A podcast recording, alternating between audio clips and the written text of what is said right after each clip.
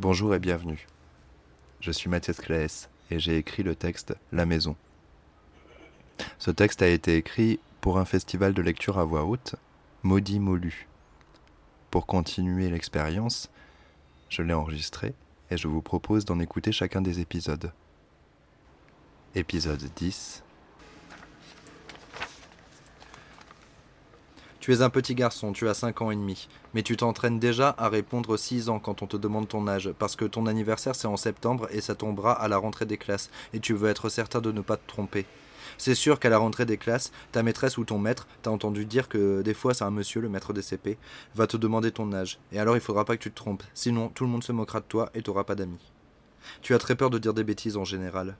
Tes parents disent que tu es réservé. Ils disent ça quand tu n'oses pas regarder la grande personne qui te parle ou que tu te caches derrière leurs jambes en fixant le sol. C'est comme si tes yeux n'arrivaient pas à regarder ailleurs. Tu connais beaucoup de sols différents. Tu les contemples souvent, avec beaucoup d'attention. Il est réservé, hein, on ne sait pas de qui il tient ça. Réservé. Tu ne comprends pas bien. C'est un mot que tu as entendu hier ou peut-être un peu avant, quand tu es allé au restaurant avec tes parents. On a une table de réservé. Est-ce que ça veut dire que tu es comme une table? Ça te met dans une grande confusion. Tu n'as pas osé en parler à ton cousin, parce qu'il y a sa cousine à lui qui est là aussi et elle est plus grande, et tes questions l'ennuient. Elle soupire à chaque fois et personne ne te répond. Quand tu es juste avec ton cousin, c'est mieux, parce que c'est ton meilleur ami. Tu es en train de regarder par-dessus son épaule.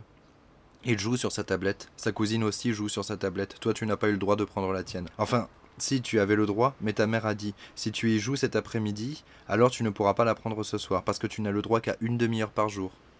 Elle t'a laissé réfléchir et ça n'a pas été facile facile. Mais tu as décidé de ne pas la prendre pour pouvoir jouer avec ce soir. Et dès que tu as fait part de ta décision à ta mère, tu as tout de suite regretté, comme d'habitude. Ton cousin joue à un jeu où il faut appuyer sur des bonbons et ça fait des réactions en cascade. Ça t'ennuie un peu de juste regarder. Tu vas faire un petit tour, peut-être qu'il reste du gâteau et que tu pourras en reprendre une part. Tu sors de la chambre de ton cousin. Tu passes devant le salon, tu vois les grands-parents de ton cousin et sa mère et sa tante qui a coupé les gâteaux et qui était un peu bizarre, et la mère de sa cousine, celle qui a été abandonnée toute seule par son fiancé. Il s'appelle Jonathan et la cousine ne l'a jamais connu alors que c'est son père. Tu sais qu'il a envoyé un colis ici ce matin et que c'est la première fois qu'on a des nouvelles depuis très longtemps. Ils sont en train de regarder quelque chose sur un ordinateur portable. Ils sont tous serrés pour voir l'écran.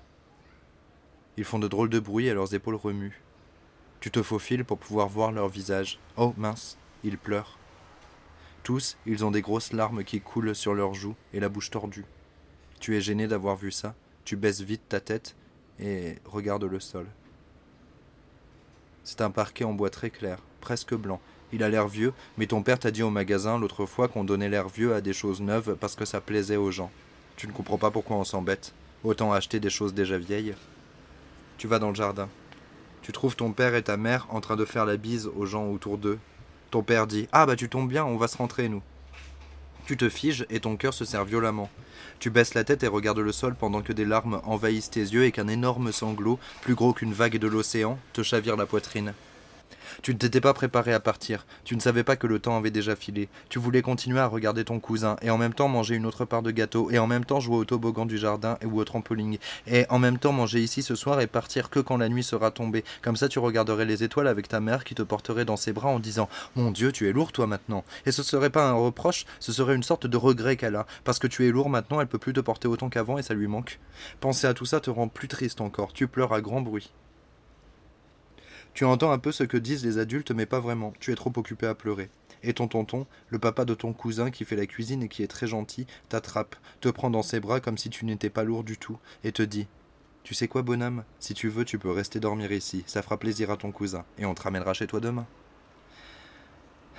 Tu es soulagé, et un peu anxieux, parce que, quand même, tes parents vont partir, eux, alors peut-être que ce sera pas aussi bien que tu l'espères. Ta mère t'embrasse. Elle te dit tu vas bien t'amuser, mon poussin. Merci de m'avoir écouté.